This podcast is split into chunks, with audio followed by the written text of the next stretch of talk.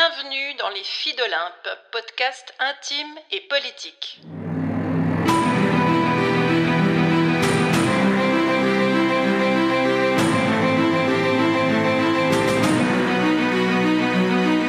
C'est reparti pour le défi J'envoie 2024. Chaque jour de janvier, un épisode et une contrainte narrative pour stimuler notre imagination, se lancer un pari et aiguiser votre acuité et peut-être votre fidélité. J'y participe pour la seconde fois avec une quarantaine de collègues de l'Académie du podcast.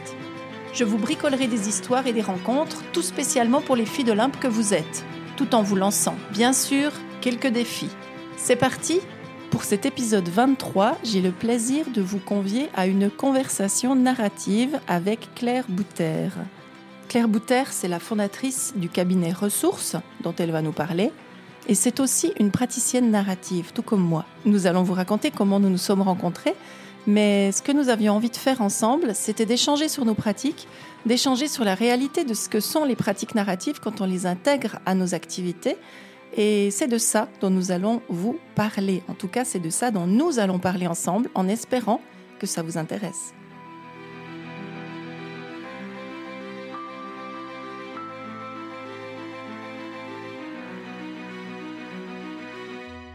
Bonjour Claire. Hello Florence. Je suis très contente de te voir et de te revoir parce que pour tout, tout dire à tout le monde, on a eu une séance il y a quelques jours qui, qui nous a donné envie de nous revoir pour répéter un peu ou pour échanger autour des sujets qu'on a abordés la dernière fois qu'on s'est parlé. Claire, toi, tu es euh, entrepreneur. Tu as une entreprise depuis 2007. Tu l'as appelée Ressources et tu vas nous expliquer pourquoi elle s'appelle Ressources. Et euh, ce que j'ai découvert sur ton site internet, que je ne savais pas de toi parce qu'on n'en a jamais parlé, c'est que ton premier métier ou ta formation, c'est une formation d'ingénieur aéronautique. Et que tu fais aussi du pilotage d'avion. Donc tu es pilote. Je, l'étais en fait. Je, le, je pilote plus maintenant, mais euh, c'est effectivement, euh, c'est effectivement mon école de vie, euh, ce qui m'a formée quand j'avais j'avais 16 ans. Donc tu l'as fait en tout cas à un moment de ta vie, ce qui est quand même tout à fait particulier. En tout cas, tout le monde ne fait pas ça. Euh, et ben, en fait, ce qui nous réunit, Claire, c'est autre chose. Ce qui nous réunit, c'est les pratiques narratives. Moi, je m'y suis formée, je crois, en 2017. Toi, juste euh, dans la même période? Ouais, juste après 2018. Et euh, on s'est rencontrés, nous deux, euh, à Bordeaux, lors des journées narratives francophones euh, qui ont eu lieu à Bordeaux en 2018. Moi, j'étais diplômée depuis peu de temps, toi, tu étais en formation. Et puis, on a eu une longue discussion sur nos pratiques, sur ce qu'on faisait, etc. Et puis, euh, je crois qu'on s'est trouvé assez sympa l'une et l'autre. Et donc, on est resté un peu en contact depuis, euh, après s'être vu en vrai pour la première fois. Hein. Ça a commencé par une vraie rencontre avant d'avoir des contacts euh, en, à distance, puisque toi, tu es euh, dans la région parisienne et moi, je suis en Suisse. Exactement. Et pour démarrer cette conversation, j'ai envie de te demander de nous expliquer pourquoi ça s'appelle Ressources avec un S, ton entreprise. Écoute, euh, euh, Ressources, c'est une figure de voltige aérienne. Donc, c'est un petit clin d'œil. C'est une, une figure qui consiste à piquer pour prendre de la vitesse et remonter pour prendre de la hauteur. Et je trouve que c'est un peu ce qu'on fait dans nos accompagnements. C'est-à-dire qu'on descend chercher des ressources en profondeur pour pouvoir après euh, grandir, grimper, s'élever. Ouais. Je trouvais que la métaphore était, était jolie et puis euh, et puis voilà c'était un vrai clin d'œil à ce passé d'aviatrice qui m'a beaucoup fait grandir et, et qui m'a beaucoup nourri. Ouais, magnifique. Donc euh, Florence et toi filigrane, ça vient d'où? Le, le nom t'est t'es venu comment? Bah en fait euh, donc j'ai créé mon entreprise il y a un peu plus de dix ans et euh, je cherchais un nom et je voulais un nom qui soit un nom suffisamment ouvert hein, au niveau des perspectives et de ce que j'avais envie de faire. Et puis pas un nom, c'était c'est beaucoup la mode. Enfin, il y a des périodes comme ça où c'est un peu la mode des des des noms en E L L E. Tu vois, qu'il y a une espèce de dimension féminine comme ça dans le mot. Et moi, je travaille beaucoup avec un public féminin, mais je ne voulais absolument pas un nom d'entreprise avec cette formulation là. Pour moi, c'était important de sortir de ça euh, parce que je crois que ça correspond aussi à ma manière de me positionner sur les questions féministes. Et c'était important pour moi de ne pas avoir un nom euh, qui finissait de cette façon-là. Et donc, je cherchais des noms avec mon compagnon. On était en pleine forêt, on se baladait un dimanche après-midi. Et tout à coup, ça a fait tac. Et, et je sais plus lequel des deux a dit filigrane. Et pour moi, filigrane, ça avait tellement de sens parce que euh, donc moi, je fais de la, je fais de la formation pour les adultes. Je fais euh, de l'accompagnement, parfois d'équipe, hein, et je crois que ça tu le fais aussi. On va se rejoindre là-dessus. Et puis de l'accompagnement individuel aussi. Et puis j'ai tout un pôle autour de l'écriture. Et pour moi, filigrane, c'était un mot qui à la fois faisait une référence euh, euh, au crissement de la plume sur la page. Enfin, il y avait cette idée de papier comme ça qui était importante, qui a évolué un peu dans ma pratique, mais surtout à tout ce qui est de l'ordre de l'entre les lignes. Tu vois, ce qu'on dit pas vraiment, ce qui est, ce qui est un peu caché, qui est pas vraiment exprimé et qui finalement doit se dire aussi. Et dans le récit de vie, il y a beaucoup de ça. Il y a beaucoup de ces moments où les gens disent quelque chose et puis apparaît comme ça, tout tout petit, euh, ces fameux fines traces dont on reparlera certainement. Tout à coup apparaissent des choses toutes petites qui ne sont pas vraiment exprimées puis qui en fait vont devenir importantes. Et le filigrane, c'est vraiment ce qui apparaît en transparence d'une page et pour moi, ça faisait vraiment beaucoup de sens d'appeler euh, d'appeler mon entreprise de cette façon-là, parce que je crois que ce qui m'intéresse, c'est un peu cet entre-deux, c'est un peu ce qui apparaît quand on a les yeux mi-clos et qu'on n'est plus tout à fait en état de conscience euh, complet, mais qu'on arrive dans une zone où peut-être qu'il y a d'autres choses qui peuvent se déployer. Hmm. Donc voilà pourquoi ça s'appelle filigrane. C'est magnifique. En tout cas, j'aime beaucoup euh, cette notion d'entre-deux, d'entre les lignes, ou deviner ce qui est en devenir, en fait. Ouais, c'est toute cette question des bourgeons. Hein. Mm. Mhm. Alors, euh, donc nous, ce qui nous relie, euh, Claire, c'est les pratiques narratives. Euh, donc on en a on en a parlé un petit peu. tu aurais envie, toi, de me donner une définition de ce que c'est pour toi le narratif ou de quelle place ça prend? Comment tu pourrais en parler? Qu'est-ce qu'on peut dire à des gens qui connaissent pas le narratif pour comprendre pourquoi, quand on se forme à cette approche, ça change tout? Alors, je pense qu'il faut, pour moi, il faut le contextualiser un tout petit peu. C'est-à-dire que quand l'approche narrative est arrivée dans ma vie, en, fin de compte, elle est arrivée en deux temps dans ma vie. Elle est arrivée au tout démarrage de la création de mon activité. C'est-à-dire que dès 2007-2008, je me souviens, je suivais les lettres de Pierre Blanc-Sanoun en Australie. Il était avec des gens de Media Coaching en Australie et il racontait ce qu'il était en train de découvrir. Et, et, moi, je découvrais le coaching à ce moment-là. J'étais en train de me dire, mais waouh, c'est extra. et il m'a fallu vraiment infuser, cheminer en dehors des chemins narratifs avant, euh, donc euh, dix ans plus tard, de me dire, bah là, je me forme pour de vrai. Je choisis de faire infuser les idées de l'approche narrative dans ma pratique. Euh, plutôt qu'autre chose. Ça aurait pu être une autre couleur. Euh, voilà. Et donc, euh, quand l'approche narrative arrive, j'ai déjà une pratique bien établie, bien ancrée. Et ça, c'est intéressant parce que ça veut dire qu'il y a déjà des repères, mais ça va venir alors bousculer plus ou moins ces repères. En tout cas, ce que je vais chercher, ce dont j'avais l'intuition ou ce que j'avais pressenti et qui pour moi était l'essentiel, enfin est toujours l'essentiel, c'est que c'est une pratique de l'espoir. Voilà, c'est une pratique qui rend les gens dignes. Et dans la façon d'avoir les conversations avec les équipes et les individus, pour moi, ça, c'était central, de, pouvoir mettre la personne au cœur de son cheminement. C'est déjà vrai en coaching, mais là, il y a quelque chose de plus qui, rend l'autre encore plus euh, voilà, au cœur de son, de, son, de son travail et de son cheminement. Et, toi, du coup, euh, Florence, qu'est-ce que tu aimerais en dire euh, pour toi? Ouais. C'est drôle, j'aime beaucoup ce que tu dis sur la pratique de l'espoir. Moi, je l'ai jamais euh, formulé de cette façon-là, mais je trouve que c'est effectivement de ça dont il s'agit. Euh, moi, ça me touche beaucoup l'idée de redonner de la dignité aux personnes et puis de retrouver la fierté d'être soi. Et ça, ça m'a beaucoup, euh, ça m'a beaucoup séduite. Moi, j'ai découvert les pratiques narratives à travers le récit de vie, puisque c'est une des pratiques que j'ai, une des activités que j'ai. Euh, de faire du récit de vie. Et donc, euh, j'ai découvert les pratiques narratives parce que c'était narratif. Et sans trop savoir de quoi on parlait, euh, le nom de Michael White est arrivé dans mon univers comme ça. Donc, Michael White, le fondateur, enfin, on va en parler peut-être, fondateur des pratiques narratives en Australie. Et c'est ce nom-là qui est arrivé parce que tout à coup, c'était comme une autre manière de faire du récit de vie par rapport à ce que j'avais appris dans la, dans la manière un peu classique de, de, de recueillir l'histoire de vie des personnes. Et puis, ça m'a intriguée, mais j'en savais très peu. Et, euh, et je sentais par contre qu'il y avait quelque chose qu'il fallait que j'aille chercher là-dedans et que ça aurait certainement du sens, mais j'ai pas découvert moi les lettres de, de Pierre Blanc-Sanoun à l'époque où il était en Australie. J'ai vraiment découvert toute une planète au moment où je m'y suis plongée. Et puis j'ai décidé de me former euh, à cette approche parce que je suis formée en thérapie sociale et que la thérapie sociale est là pour but de, de permettre l'expression euh, du conflit pour pouvoir évacuer ou éviter la violence. Et je trouvais des pratiques sœurs en fait en, en narratif. Et j'ai pas eu tort puisque ce que j'ai découvert, c'est non seulement une approche qui est effectivement très euh, liée à cet objectif que poursuit la thérapie sociale, mais avec des outils beaucoup plus légers, beaucoup plus ludiques, j'ai envie de dire, même si ce mot il peut être interrogé, et puis euh, qui permet beaucoup plus de beaucoup moins, je dirais, de culpabilisation des gens, en tout cas une manière d'entrer dans la dans les difficultés que les équipes peuvent vivre euh, de manière beaucoup plus légère. Et ça, ça m'a paru vraiment hyper important. Et c'est comme ça que le narratif est entré dans ma vie. Et au moment où je l'ai découvert, je pense que pour toi c'était peut-être pareil, j'imagine que c'était pareil, c'est un peu comme si tout à coup le langage que tu connais depuis toujours prend sens et tu te rends compte que quelqu'un d'autre a pensé à ça et qu'il a mis des mots sur des sensations que tu pouvais avoir ou des impressions. Et je ne sais pas si ça s'est passé aussi un peu comme ça pour toi. Moi, il y a eu quelque chose de très intuitif dans la découverte du narratif. Tu te souviens d'un moment qui illustre ça? De, ce côté très intuitif ou ce moment où tu te dis ah mais cette personne elle a mis en mots euh, ce que j'avais euh, ouais.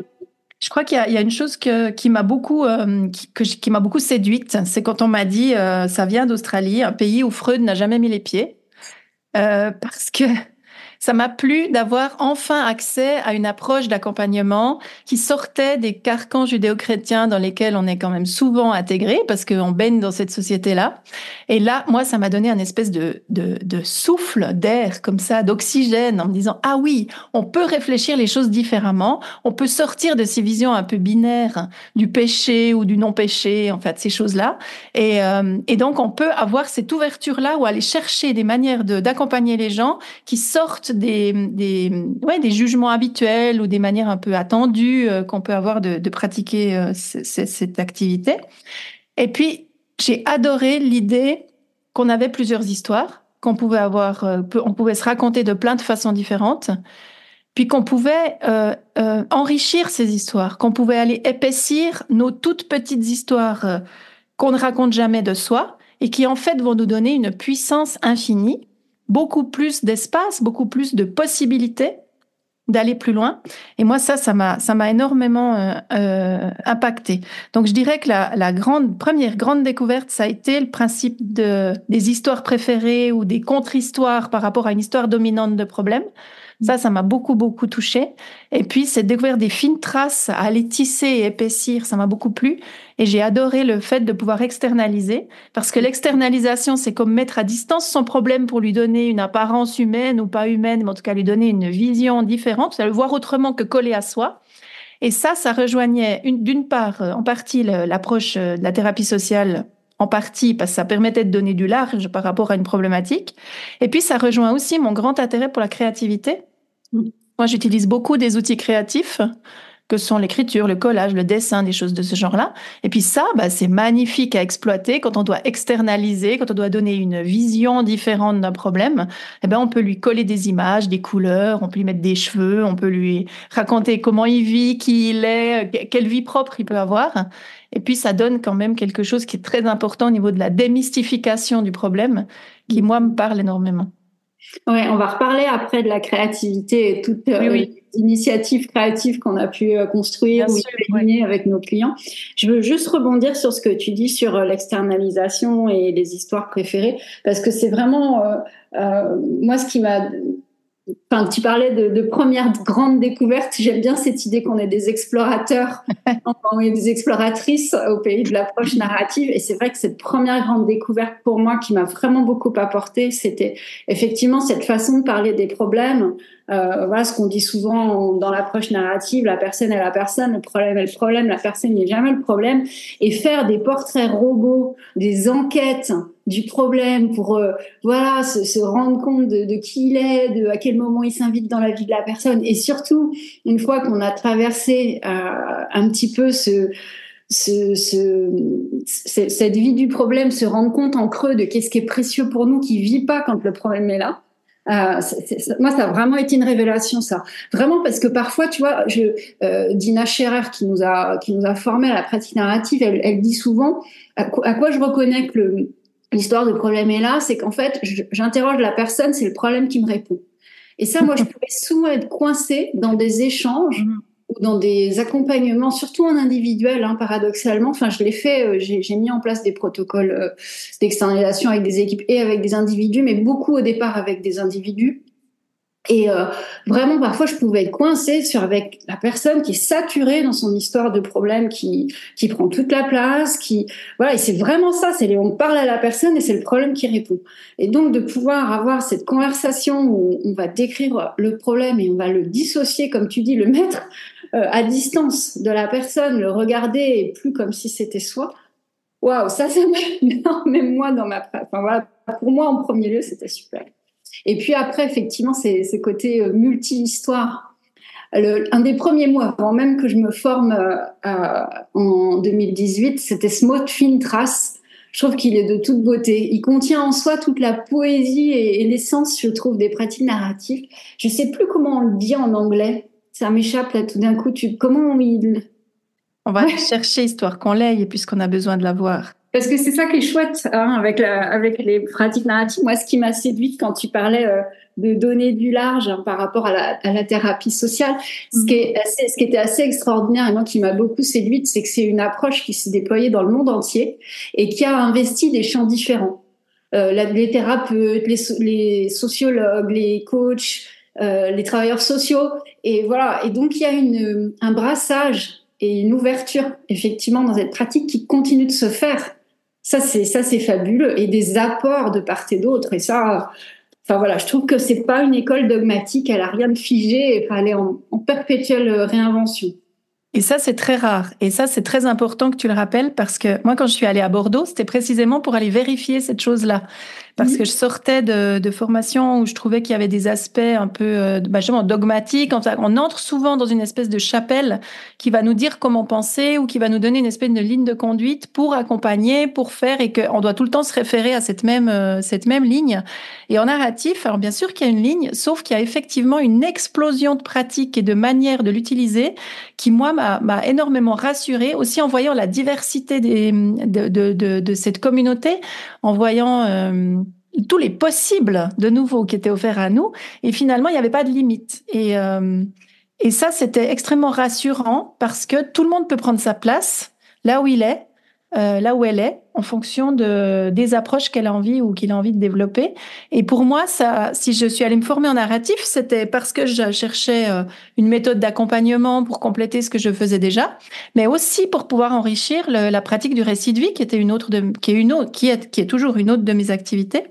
Et, euh, et j'ai pu vraiment euh, utiliser des éléments du narratif pour les greffer sur ces manières différentes de travailler, tout en découvrant aussi toutes ces pratiques à travers le monde euh, qui nous avaient été présentées lors de, lors de ces journées, des journées qui ont lieu tous les deux ans et puis qui, qui à chaque fois permettent de se de se retrouver ou de se régénérer ou de se, se réouvrir à de nouvelles possibilités. Et en fait, c'est infini, quoi. Ouais, c'est clair qu'à chaque fois que tu as l'occasion de participer à un événement euh, en lien avec l'approche narrative, quelle qu'elle soit, euh, de par le monde, tu te régénères, tu te réoxygènes, tu, euh, voilà, tu, c'est une autre expression de Dina Char qui, à propos d'une masterclass en France où on s'était retrouvés d'ailleurs. Oui, tu parles de David Denborough qui est venu en France en 2019.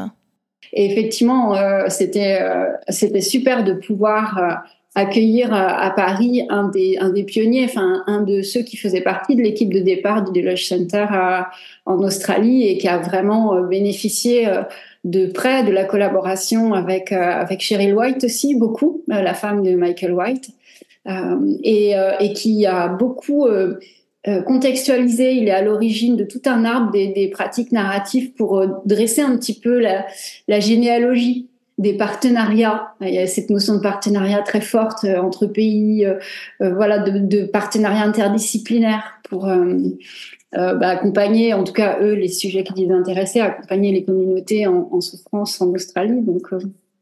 Alors attends, je regarde rapidement le le, mot de, de Michael White dans Real Conversations. Peut-être unique outcomes? Donc on est bien là. Enfin, en tout cas, c'est la, c'est la définition des films traces, c'est-à-dire que c'est le point d'entrée.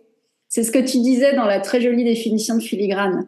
C'est-à-dire que c'est, c'est entre deux, c'est, c'est petit. Comment tu as dit tout à l'heure C'est euh, Euh, entre deux, c'est ce qui ne se voit pas, c'est ce qui est euh, entre les lignes, c'est ce qu'on voit en transparence. Ouais. Voilà. Et Fintrace, c'est ça au fond. On a été formés effectivement par Dina Scherer et par Elisabeth Feld. Hein. Je crois que toutes les deux, on a eu les mêmes formatrices. Je crois qu'on a vraiment eu une chance énorme de pouvoir travailler à leur côté et de pouvoir s'inspirer aussi de leurs pratiques. Avec Elisabeth Feld, qui elle travaille beaucoup en anthropologie, enfin avec rajoute la notion d'anthropologie aussi à la notion des, des, des pratiques narratives. Et ça, je crois que tu as des choses à en dire. Euh, alors oui, d'abord un gros clin d'œil à Elisabeth euh, qui continue de m'accompagner en supervision aujourd'hui et c'est une grande grande chance, un grand bonheur. Euh, et effectivement, je j'ai alors une fois qu'on a ce socle, hein, toutes les deux qu'on a pu, dont on a pu bénéficier en formation initiale, euh, après, euh, libre à chacun d'aller explorer euh, des thèmes un peu connexes ou des racines. Moi, j'aime bien cette notion des, des racines de l'approche narrative. Et une des racines de la de l'approche narrative, c'est l'anthropologie culturelle. Et ça, c'est Elisabeth en a fait son son miel. et en fait, pour moi, c'est là où ça m'a beaucoup inspiré, c'est c'est beaucoup visé. Alors, avec les équipes, beaucoup sur cette notion euh, d'identité d'équipe qui, euh, à un moment donné, euh, est, plus qu'une identité. C'est vraiment qu'est-ce qui fait l'âme de la communauté et comment, à travers la construction des événements que je vais proposer à l'équipe de vivre, l'équipe va pouvoir toucher cette âme qu'elle soit en, en germe ou déjà bien établie, mm-hmm. parce que euh, quels que soient les défis, les difficultés auxquelles l'équipe va être confrontée, y compris, y compris dans sa cohésion, dans les conflits qu'elle rencontre, bah, c'est bien euh, ce, ce, sentiment de, d'identité partagée, ce sentiment de communauté, euh, d'intérêt qui nous rassemble, qui fait qu'on se rejoint, qu'on travaille ensemble euh, à ce moment-là, qui va nous aider à, à dépasser les obstacles. Donc euh, ça va bien au-delà d'un plan d'action, même si après ça peut se concrétiser par des plans d'action. Mais voilà, donc ça, ça c'est vrai que l'apport de d'Elisabeth et à travers la parce qu'elle nous a retranscrit l'anthropologie culturelle, ça m'a ça m'a beaucoup aidé pour euh, imaginer comment euh, quand on démarre un accompagnement avec une équipe, avec une personne, c'est le début d'un voyage. Et, et on, voilà, on va pouvoir cheminer vraiment avec un début, une fin, un entre-deux et tous les ingrédients qui sont importants euh, voilà, pour que ce voyage se passe dans les meilleures conditions. Dans ce que tu dis, euh, je crois que c'est bien qu'on parle un peu des pratiques narratives collectives, parce que le narratif, ça ne se fait pas qu'en individuel, ça se fait aussi en collectif, et c'est même d'autant plus fort et d'autant plus puissant quand on réunit des groupes autour de cette notion de, de, de collectif et, euh, et, de pratiques narratives. Et donc, comme tu le disais, euh, on a toutes les deux participé à la masterclass de David Denborough, venu d'Australie exprès pour nous. Donc David Denborough, c'est le successeur, on peut le dire à peu près comme ça, de Michael White. Il travaille donc au centre de recherche qui est centré à Adélaïde en Australie, le Dulwich Center. Et il travaille avec la veuve de Michael White. Michael White est décédé en 2008. Et euh, sa veuve, Cheryl, est encore très active, elle aussi, euh, dans le narratif. Et ensemble, ils recherchent tout le temps, inlassablement, de nouvelles manières d'accompagner les gens. Et on a eu la chance toutes les deux de suivre une masterclass de trois jours avec David Denborough qui était venu en France en 2019. Et euh, je crois que là, on a aussi pu expérimenter beaucoup de ces approches collectives. Et tu parlais de l'importance et de l'âme. J'aime beaucoup ce que tu dis sur l'âme de la communauté qui est tellement important, tellement important en narratif. Et c'est vraiment ça qu'on va aller rechercher. Et à travers les expériences que, que David nous a partagées, euh, moi, j'ai vraiment pu réaliser combien il était important de, combien ça avait du sens finalement de travailler de cette façon-là avec les gens et, d'aller d'aller toujours rechercher ces ressources. Parce que finalement une des bases du narratif c'est qu'on va pas aller exploiter le problème ou aller creuser le problème pour comprendre d'où il vient et comment on est fait par rapport à ce problème etc mais on va plutôt aller chercher toutes les ressources dormantes les talents cachés les talents cachés toutes ces pépites qu'on a à l'intérieur de nous qui dorment, qui sont complètement écrasées parfois par les difficultés qu'on peut rencontrer. Et dans une équipe, bah, c'est d'autant plus fort que quand on vit une situation difficile dans une équipe, eh ben, on va même plus avoir euh, le souvenir de ces moments absolument précieux qui ont existé et qui ont permis de faire que l'équipe continue d'avancer, même si c'était pas facile. Et d'aller rechercher toutes ces choses-là, euh, je trouve que c'est extrêmement précieux. Moi, quand on est rentré de, de cette masterclass avec euh, David Denborough, j'étais en train de préparer une rencontre entre des personnes d'origine migrante, et puis un, enfin d'origine étrangère, qui était partout dans le monde, et puis des politiques, parce que j'aime bien ces deux mondes-là. Et puis je, il se trouve que j'intervenais, j'intervenais et j'interviens toujours dans ces deux mondes-là, et, euh, et j'aime bien les réunir parce que ça, ça me vient de la thérapie sociale, réunir des gens qui ne se parlent pas du tout et jamais, ça me paraît essentiel dans cette vie. Donc ça fait partie des choses que j'aime bien euh, essayer de mettre en place. Et puis là, il y avait justement une rencontre qui était prévue juste à notre retour de Paris, et euh, en écoutant David Denborough et en entendant ce qu'il en disait, euh, ça m'a permis de changer complètement euh, ce que j'avais prévu de faire avec l'équipe avec laquelle j'étais. Et plutôt que d'avoir une rencontre classique où les personnes, euh, c'était des femmes d'origine étrangère, venaient raconter les difficultés qu'elles pouvaient vivre ou les questions qu'elles se posaient ou les besoins qu'elles avaient, qu'elles avaient envie de transmettre aux politiques, on a transformé ça en qu'est-ce qui fait que je tiens debout malgré les difficultés? Et ce qu'on a fait, c'est que chacune a pu dire pourquoi, comment elle faisait pour tenir debout. C'était quoi ces trucs? À quel moment elle craquait, mais à quel moment elle arrivait à se relever? Qu'est-ce qui faisait à l'intérieur d'elle qu'elle était capable de continuer d'avancer, même dans les moments difficiles, même dans un pays dont elle ne parlait pas la langue, même avec un diplôme universitaire qu'elle pensait ne plus jamais pouvoir utiliser, etc., etc. Puis en face d'elle, il y avait les politiques qui étaient invités.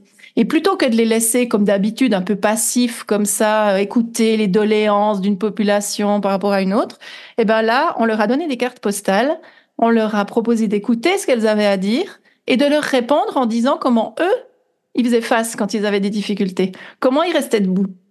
Et ça a donné une rencontre qui finalement n'avait tellement rien à voir avec ce qui était prévu euh, et ce qui était attendu, ce qui était un peu classiquement fait, c'était d'une force absolument extraordinaire. Et, et, et ça, c'est des cadeaux de la vie. Je pense qu'aucune de nous n'a oublié ces moments-là. Et aucune de nous, et je dis, et j'inclus les politiques aussi, parce que ça a été euh, tout à coup une manière de les positionner ou de leur proposer de d'être de nouveaux acteurs ou actrices d'une situation dont ils voilà qu'ils connaissent pas, mais c'est pas grave. En fait, ce qui les réunissait, c'était l'humanité. Et c'est ça qu'on est allé chercher à travers cet exercice. Et ça, ça a pu être fait euh, parce que ça a été inspiré par, euh, cette approche euh, de David Denborough autour des pratiques narratives collectives. C'est un super, une super belle histoire que tu racontes autour de réunir des gens qui se parlent pas et qui vont trouver une manière de se, parler, de partager ensemble ce qui les fait tenir debout. Donc tu retrouves un point de, un, point où ils ont, qui partagent en fait, de, c'est ça, une convergence plutôt que de, de divergence. C'est ça. Et David Denborough, ouais, David Denborough, il propose même d'aller plus loin puisqu'il propose d'aller proposer ces textes-là à des populations qui ont rien à voir pour qu'elles puissent réagir. Puis là, euh, ça s'est un peu enrayé. Donc le projet, il était prévu pour partir dans cette direction-là. Et puis parfois, on a de grandes ambitions, mais peu de moyens à disposition. Les choses peuvent pas se faire comme on veut. Puis ça aussi, ça fait partie de la vie. Et, et, et c'est OK. Peut-être que c'est OK et qu'il s'agit de se dire, bon, voilà, ça sera peut-être dans une autre euh, circonstance qu'on aurait pu le faire, mais moi j'imaginais euh, qu'elles puissent aller parler, euh, qu'elles puissent aller transmettre leurs textes à des paysans de régions reculées, campagnardes, etc. Et puis qui étaient peut-être plutôt enclins à voter dans des partis d'extrême droite ou des partis qui, qui, qui couperaient le lien avec, le, avec les étrangers, mais ça n'a pas pu être fait. Donc ça reste un petit, une petite frustration de ce point de vue-là, mais par contre sur le, le moment vécu, c'est aussi important de le célébrer, même s'il n'a pas été aussi, enfin qu'il n'a pas pu se prolonger autant que j'aurais souhaité qu'il se prolonge en fait. Et ça, c'est, je trouve que ça illustre ton histoire, elle illustre joliment cette notion de résonance. Euh, qui est vraiment au cœur. Euh, les conversations en soi, elles, elles sont euh, voilà assez riches et, et extraordinaires à vivre. Elles le sont encore plus quand effectivement euh, la conversation que tu peux avoir avec une équipe, toi, et à un moment donné entendue par un autre qui va venir rejoindre la personne ou l'équipe que tu accompagnes parce que elle va raisonner à sa problématique en disant simplement ce qui la touche dans ce qu'elle entend, comment euh, finalement elle est différente d'écouter cette histoire-là, qu'est-ce que ça change pour elle et, de revenir après à la personne. Euh, voilà, c'est vrai que ce, ce, ce processus-là de, ce qu'on appelle nous euh, témoin extérieur, mais en tout cas de, faire résonner un témoin à une histoire, une belle histoire, une histoire qui fait tenir debout. bah voilà, ça c'est vrai que c'est toujours magique.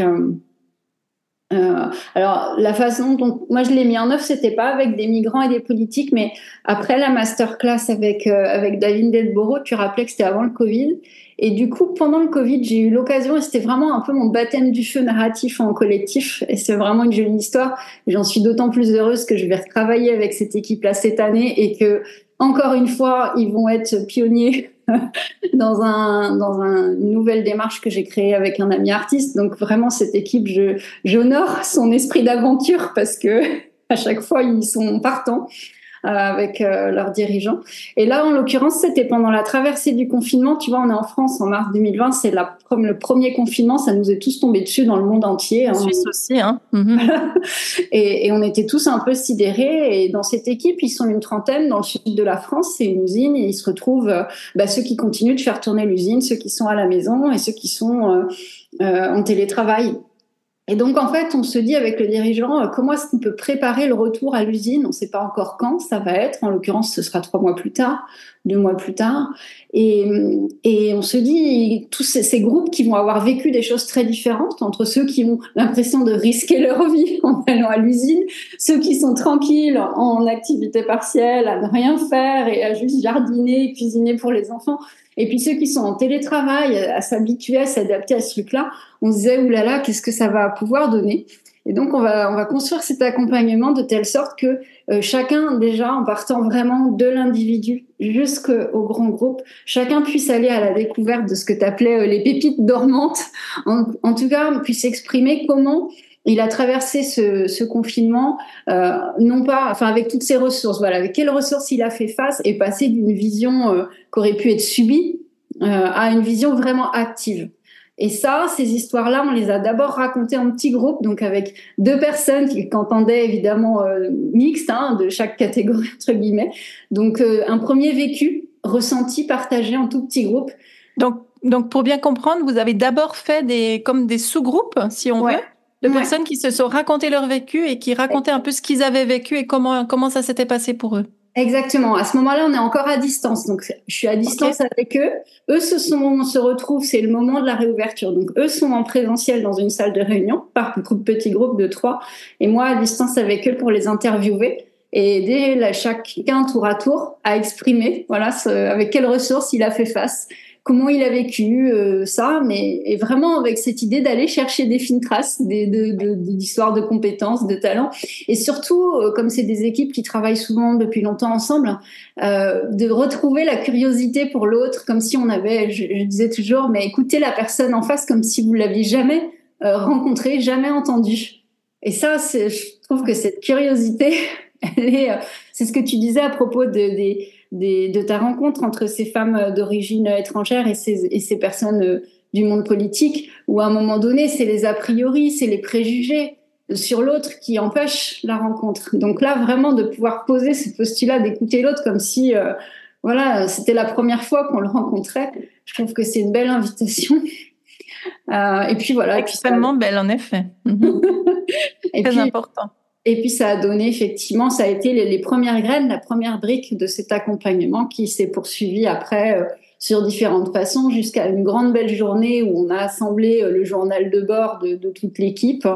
Et voilà, c'est un, un, vrai beau souvenir. Je crois que l'équipe était finalement fière de l'état d'esprit qui l'avait animé, l'esprit de corps, comme disait le dirigeant. Finalement, euh, euh par rapport à notre appréhension initiale avec le dirigeant de dire oh là là dans quel état euh, ils vont se retrouver en réalité c'est l'inverse qui s'était passé c'est une équipe qui a fait front admirablement et finalement la démarche est euh, retournée comment sur comment on pouvait honorer justement cet état d'esprit extraordinaire qui, les avait animés pendant ces deux trois mois et derrière, bah, évidemment, ça leur a donné beaucoup de confiance quand le deuxième confinement est arrivé. Ils ont fait alors même pas peur. Et je crois que ça, ça, ça a donné, euh, ça a donné des, ça, ça, ça, les a accompagnés un petit moment encore. Donc, si je comprends bien, donc il y a eu cette première démarche de, de sous-groupe, puis après il y a eu un travail qui a été fait en équipe pour aboutir à une journée où tout le monde s'est retrouvé ensemble. Ouais. Alors, c'était quoi le contenu de la fin de, de la fin de ce processus? Qu'est-ce qui s'est passé? Tu disais que tu avais travaillé avec un artiste.